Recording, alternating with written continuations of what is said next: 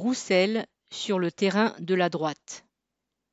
Tout juste désigné par les militants du PCF pour être le candidat communiste à l'élection présidentielle de 2022, Fabien Roussel s'est répandu dans les médias en propos sécuritaires.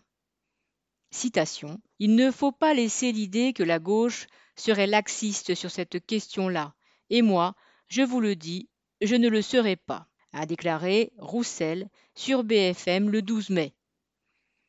Dans le sillage de la campagne sécuritaire, amplifiée après le meurtre d'un policier à Avignon, le candidat du PCF ajoute donc sa voix à celle de Darmanin au gouvernement et à celle des ténors de droite et d'extrême droite pour revendiquer lui aussi des sanctions plus dures et plus fermes dès lors que l'on s'attaque guillemets, à des détenteurs de l'autorité publique.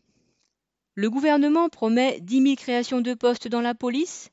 Roussel en revendique 30 000. Darmanin annonce sa participation à la manifestation organisée le 19 mai par les syndicats de police. Roussel affirme qu'il en sera avec les élus communistes. La délinquance, la multiplication des incivilités et des agressions grandes et petites pourrissent la vie dans les quartiers populaires.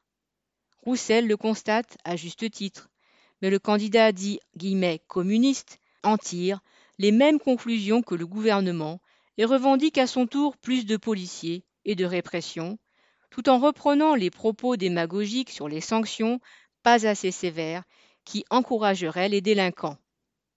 Le candidat du PCF ne trouve donc rien d'autre à dire pour répondre aux préoccupations de l'électorat populaire, sous prétexte de ne pas laisser le problème de la sécurité aux mains de la droite et de l'extrême droite. Mais aller chasser sur le terrain de ses ennemis politiques, sous prétexte de ne pas leur en laisser l'exclusivité, n'a jamais offert de perspective aux militants, et encore moins aux travailleurs. Nadia Cantal.